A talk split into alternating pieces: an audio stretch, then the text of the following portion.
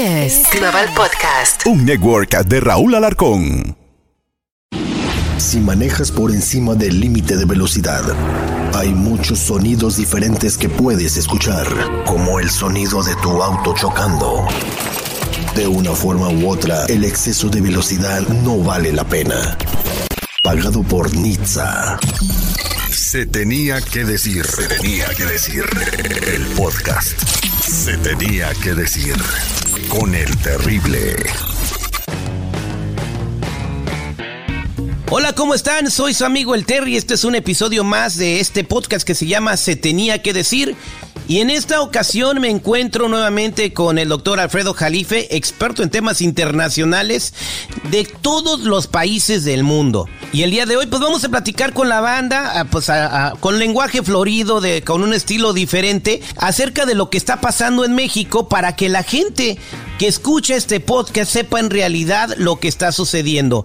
Veo con mucho agrado que México se está convirtiendo en una potencia mundial y no lo estoy exagerando, pero en caso de que lo exagere, el doctor Jalife me va a decir, sí, terrible, estás exagerando. Doctor Jalife, bienvenido. Un placer, encantado, te ríe estar contigo, con tu audiencia, que yo quiero mucho de Los Ángeles que les tengo prometido ir a dar una conferencia, pero las circunstancias no lo han permitido. Muy pronto. Pero pues aquí estamos en otro tipo de contacto. Muy pronto estaremos eh, platicando con, con, usted en persona eh, desde Los Ángeles para todos los Estados Unidos. En México se está convirtiendo en una potencia mundial. Estoy viendo en todos lados que hablan del superpeso, de que México se ha convertido en la fábrica del, del, del mundo, eh, que podría desplazar a China muy pronto y aparte el litio, que es la energía del futuro. Bueno, yo creo que eso de potencia mundial no quiero exagerar. Me gustaría que así lo fuera, pero también hay que darle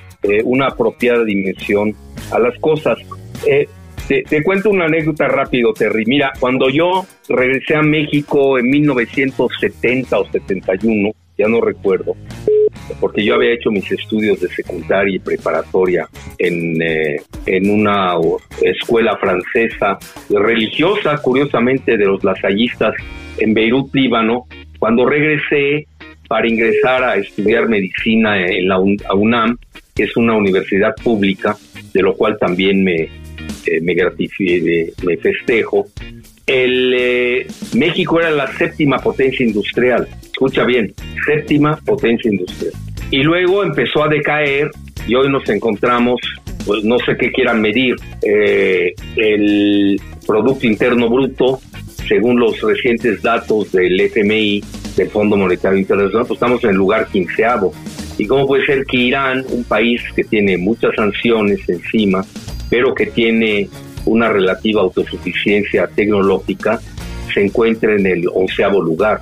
Esto, digo, para plantear bien y, no enloquecer ahí con mercadotecnia barata. Eh, nosotros somos un país de ciento, se maneja mucho de 120, 24 millones de habitantes. Somos un país millennial de 29 años de edad. Esa sí es nuestra gran riqueza.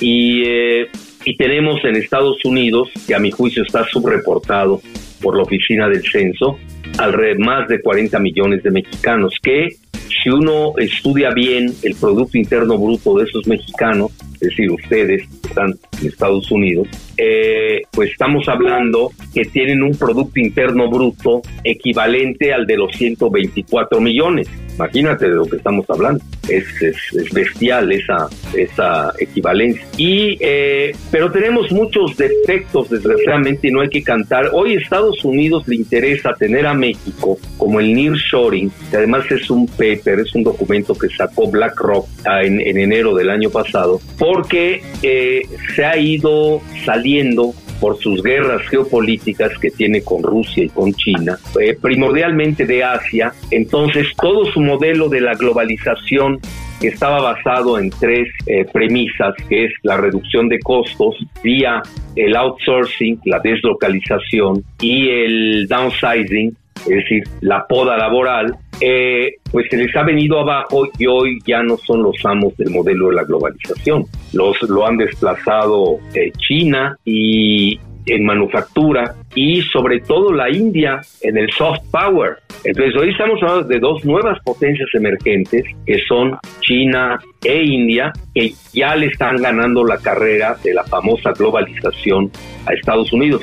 Yo te lo digo con humildad y rigor, hice un libro desde el 2007, 2007, para que lo apuntes, donde hablaba ya de la desglobalización y de los regionalismos. Y hoy, eh, pues lo estamos viendo, ¿no? Hoy es lo que está sucediendo. Entonces, a mí no me extraña esta dinámica. Ahora, en eso, ¿dónde cabe México? Bueno, México tiene una situación eh, privilegiada desde el punto que es de doble filo, ¿eh? Porque si hay una guerra nuclear entre Rusia y Estados Unidos, no la contamos, ¿eh? Porque tú recordarás que nosotros somos parte del NORAD o del Comando Norte con Canadá y Estados Unidos, que son dos miembros de la OTAN y México tiene la cobertura precisamente del Comando Norte. Eh, y también pues formamos parte de este, uno de los principales bloques geoeconómicos del planeta, que son el, el Tratado México-Estados Unidos-Canadá. Entonces, eh, esto no hay que perderlo de vista, sí, pero a nivel interno, nosotros como país no nos hemos desarrollado. Mira, yo que soy cofundador de Morena, eh, eh, hago una crítica interna de que a, la 4T, por eso hablo yo ya de la 5T, sí, pero que no se malinterprete que le quiero agregar la T de Tabasco por Adán López. Exacto. bueno, y tampoco la T de Tesla, ¿eh?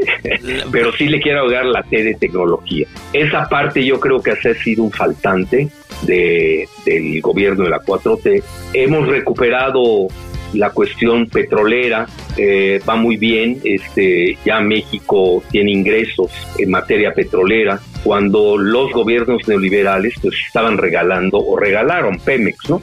Exactamente. Y también estaban regalando el litio, entre otras cosas. Y hoy tenemos precisamente eh, eh, que esa es la tarea a, hacer con una 5T que maneje tecnología, porque mira, también el CONACYT, que fue un que a mi juicio tuvo su razón de ser cuando López Portillo fue presidente, hoy ya está totalmente rebasado y no sirve para nada. Ya se volvió un feudo ahí de, canibalismo eh, politiquero y hoy tenemos que crear una secretaría de tecnología. Es decir, no puede ser que eh, eh, dejemos de lado. Hay, personas, hay, personas jóvenes, brillantes, doctor Jalife, que pueden eh, encargarse de, esos puestos. Eh, mientras estamos platicando, el, presidente de México, Andrés Manuel López Obrador, dio la gran noticia de que Tesla sí viene a México, de que van a abrir una planta en Nuevo León y posiblemente más plantas. Viene BMW. en Estados Unidos se habla mucho del superpeso, que no se devalúa ante el dólar, al contrario, se está apreciando. Y esto habla de, las, de la solidez de la economía de, del gobierno de México actualmente. Eh, ¿A qué se debe que México esté tan fuerte y que pueda eh, cerrar más fuerte en el último trimestre del año? Mira, debido primero a que los demás están muy mal. Eso hay que reconocer. Digo, México no es Argentina, ve Argentina cómo está. Eh, el resto de Sudamérica anda muy mal, por desgracia, no me da ningún confort. Pero Europa tampoco anda muy bien, ya ves, el euro no, no está bien, eh, tiene una grave crisis económica, una gran inflación. Y en México, pues, eh, por lo menos los ingresos petroleros han paliado una gran situación y, como tú comentas, han aumentado en forma dramática eh, las inversiones extranjeras directas. Que eso aquí requiere de una explicación técnica. ¿Qué significa eh, eh, inversión extranjera directa? En inglés es Foreign Direct Investment. ¿Qué significa? que es la inversión que llega al país y que se queda por lo menos cinco años. No son como antaño que se manejaban los capitales golondrinos, que entraban y salían cuando se les daba la gana. Hoy está entrando eh, inversión extranjera directa que aumentó del año pasado a esta fecha en un 30%. Eso es muy importante señalarlo. Eso te habla de muchos factores. Pese a las críticas que a, mí hasta me divierten de una oposición cacofónica y, eh, yo diría emasculada, que nada más gritan más de lo que operan en la realidad, el, eh, eh, hay gobernabilidad en el país lo demostró la decisión de Tesla, una decisión de un presidente que maneja un país y no a un partido llamado Morena. No sé si me estoy explicando. No, claro Porque que pudo sí. decir, Él está como Tesla va a Monterrey, en Nuevo León, Nuevo León manejado por el MC, por el tiktokero este impresentable del Samuel García, ¿eh? pues no, no va. Yo lo quiero en uno de mis estados Morena.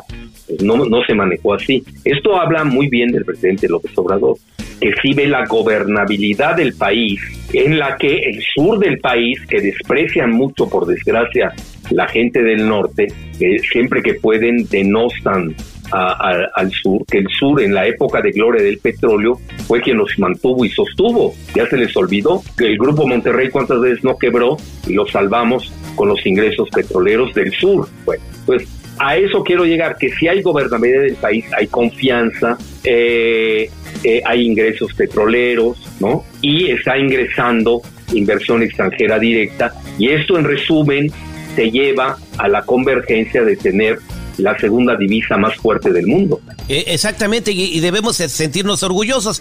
Eh, eh, como un comentario personal, creo que sí se está eh, manejando menos dinero en mordidas, en corrupción, en lo que se gastaba antes, en robarse el dinero, y ese dinero se está invirtiendo en el país y por ende está creando una divisa fuerte en el mundo, eh, que pues acá el chiste dice que el- el- se le está pelando el dólar, ¿no? en, el lenguaje, Ah. en el lenguaje popular. Ahora, eso también indica eh, que sí hay un acuerdo para el famoso nearshoring. Acuérdate que en la época de la globalización se manejaba el offshore.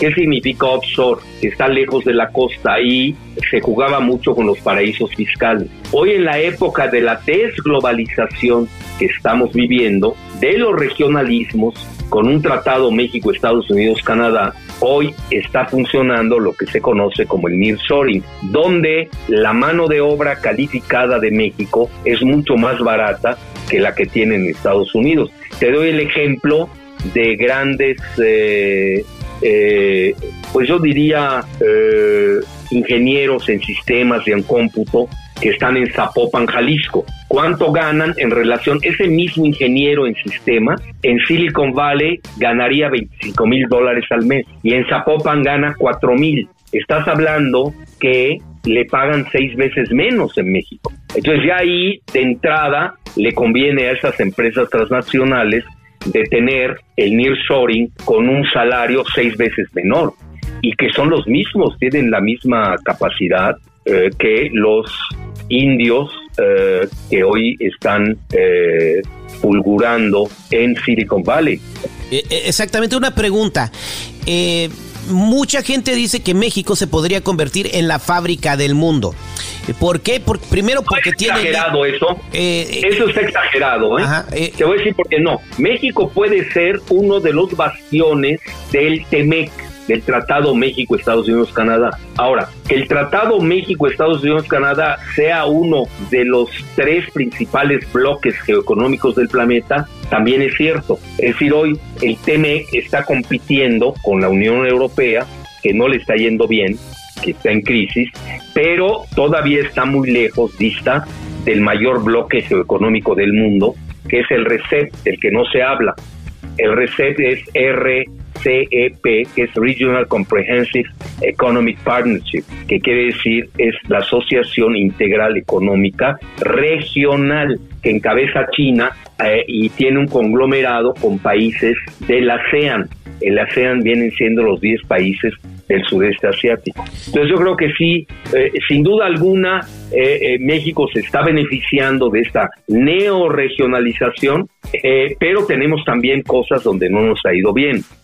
Por ejemplo, si tú revisas el artículo 19 del eh, Tratado México-Estados Unidos-Canadá, que es sobre el rubro de la tecnología, pues nos dieron una super paliza. Somos esclavos tecnológicos de Estados Unidos y de Canadá. En Canadá protestaron. Incluso hay un célebre artículo del Financial Times donde Canadá protesta por el maltrato que le da Estados Unidos en materia tecnológica, donde tú lo sabes, hoy todos los grupos de Silicon Valley son los que hoy gobiernan la bolsa de valores de Wall Street en su mayoría. Entonces esto tampoco hay que perderlo de vista porque negociaron muy mal eh, Ildefonso Guajardo, que era del PRI, y Videgaray. Eh, ahí prácticamente regalaron todo.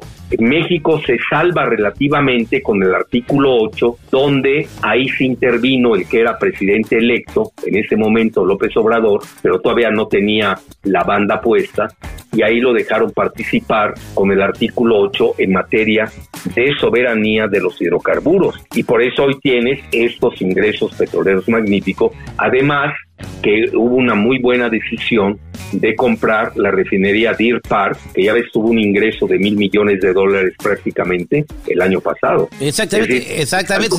No la compraron a lo bueno. O sea, o sea, vieron, exactamente vieron en la inversión. Así es. Y eso que hubo ahí trácalas de las que no quiero entrar. Una famosa Elvira Cabaz Saga, ¿cómo se llama? Elvira Daniel Cabaz Saga, que es una amponesca. Pero no me quiero meter ese lío. No me quiero perder con lo menos y que eclipse eh, lo, lo, máximo. Sin duda alguna fue una buena adquisición. vas a decir, bueno, es que te benefició la guerra en Ucrania. Bueno, en las guerras así es esto, ¿no? Así pues Había un dicho de un fabulista francés, La Fontaine, que decía, la desgracia de uno eh, son la felicidad de otro. Y, México se está beneficiando mucho. Nos faltaron muchas cosas que platicar. Se está acabando la sesión de Zoom, pero le agradezco al doctor Jalife, con quien pronto podríamos tener otra conversación si su tiempo y, me da el honor de, poder, claro, entrevistar. ¿Cómo, estar en contacto ¿cómo con lo seguimos? gran público de Los Ángeles. ¿Cómo lo seguimos en las redes sociales? ¿Cómo vemos sus videos? Bueno, mira, yo estoy en Facebook con mi cuenta, estoy en Twitter, ya me regresaron, ya ves que eh, me corrió todo el grupo Soros, eh, eh, Calderón, Krause, pidieron mi cabeza y todavía tenía 60 mil seguidores, les dio miedo y me corrieron, ya me regresó Elon Musk y, eh, y ahora estoy también en Instagram, en TikTok y estoy los domingos, los lunes a las 5 de la tarde, fuera de México, en YouTube, que se llama Radar Geopolítico. Yo diría en el espectro, pues me ha ido muy bien. No, le, va, le va sensacional y la mayoría de seguidores son jóvenes que quieren tener conocimiento de lo que pasa en el mundo. Y de lo que pasa en el mundo. Y eso es muy positivo. Gracias por dejar su marca, gracias por dejarnos aprender de usted y, seguimos en contacto. Que Dios lo bendiga. Claro, a la orden, encantado. Suerte. Esto fue Se tenía que decir, se tenía que decir el podcast. Se tenía que decir con el terrible.